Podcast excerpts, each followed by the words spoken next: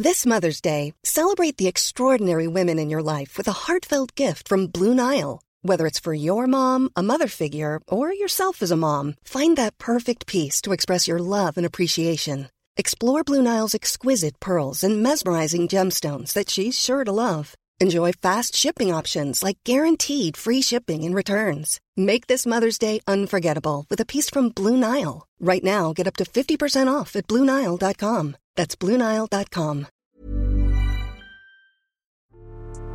Salut, c'est Nadia de Naner Podcast. Avant que tu découvres ce nouvel épisode, j'aimerais te parler de Yes Podcast. Yes, c'est le podcast qui m'a donné la force de me lancer. C'est un podcast féministe et résolument positif. Deux fois par mois, Margaïde, Elsa et Anaïs célèbrent nos victoires de femmes contre le sexisme sous toutes ses formes. Yes, c'est pour toi, c'est pour nous, c'est pour toutes les warriors du quotidien. Tu peux les écouter sur toutes les plateformes d'écoute.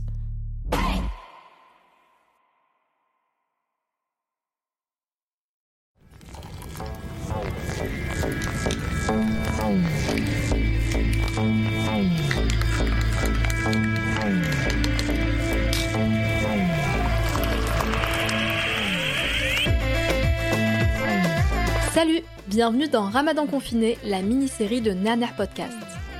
À chaque épisode, on donne la parole à une personne française d'origine maghrébine sur son rapport à ce mois de jeûne qui cette année s'inscrit dans un contexte inédit.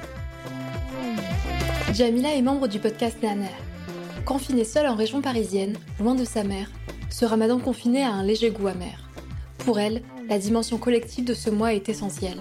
Elle nous raconte ses galères avec humour et nostalgie.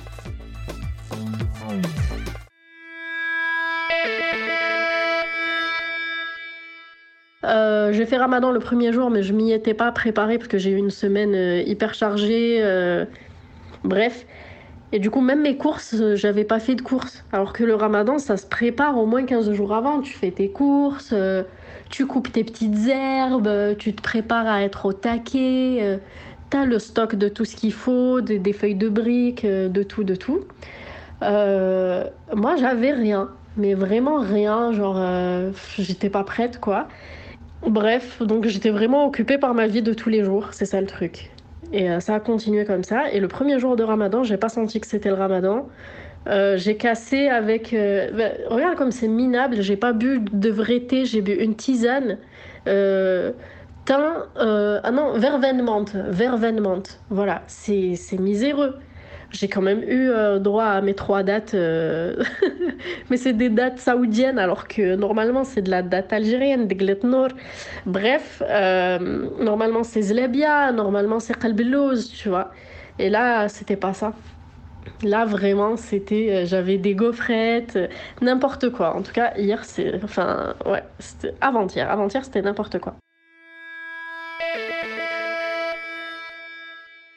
Euh, ouais, j'ai acheté plein de choses. Et donc, euh, voilà, fait exceptionnel, euh, j'ai fait le plein de gel hydroalcoolique et, de lingettes désinfectantes. Ils en ont ramené dans mon, dans mon Leclerc. Par contre, c'était la rupture de stock de vache qui rit. Moi, je comprends pas. Je comprends pas comment je vais faire mes briques sans vache qui rit. Je veux dire, euh, j'ai bien pris du kiri, mais le kiri, c'est pas la vache qui rit, tu vois. On aime, euh, bien sûr qu'on aime, mais ça, c'est pas la, ça n'a pas la même fonction, ça n'a pas le même goût. C'est vous dire à quel point je suis loin de l'état d'esprit. je suis à 10 000 lieues du, de l'état d'esprit euh, ramadanesque, n'est-ce pas? C'est scandaleux. Donc voilà, je suis en manque de, comme qui dirait, de piété. Et c'est ouf que ça arrive et que, je sais pas, j'a- j'arrive pas à me déconnecter de mon quotidien alors que le ramadan est fait pour ça. Le ramadan est fait pour, euh, en fait, euh, voilà, pour remettre, euh, tu fais le break avec ta life de, ben, habituelle, tu revois ta spiritualité, tu dois améliorer ta spiritualité, tu dois, tu vois, il y a tout un, il y a tout un processus, donc il y a tout le truc où tu remets l'énergie de ton corps ben, à zéro avec le jeûne, mais en fait, tu es censé faire ça avec tes émotions, tu es censé faire ça, censé faire ça avec ben, ton esprit. Laissez-moi vous dire que je suis loin du compte.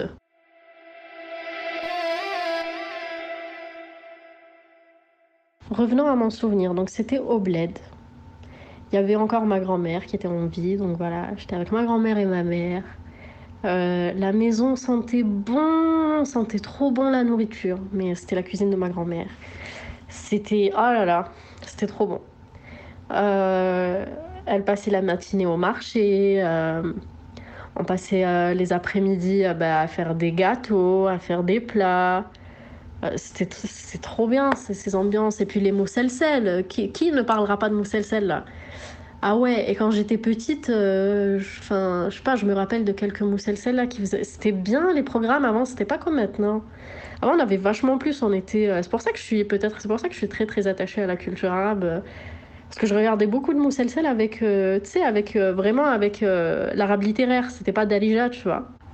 Donc, je vais encore revenir à mes souvenirs d'enfance. Donc, j'avais dit ma grand-mère, ma mère, l'heure du ftour. Ça dépend quand, quand c'était, tu vois. Quand c'était l'été, euh, quand c'était l'hiver.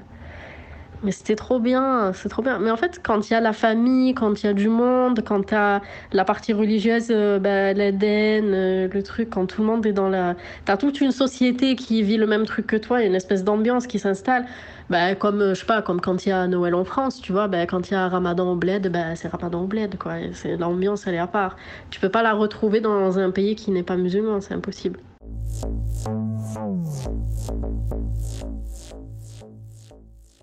Sinon, en fait, c'est pas que je le trouve euh, difficile, euh, tu vois. C'est que je le sens pas. Et ouais, moralement, ça c'est difficile parce que je le ressens pas. Je ne ressens pas euh, le ramadan.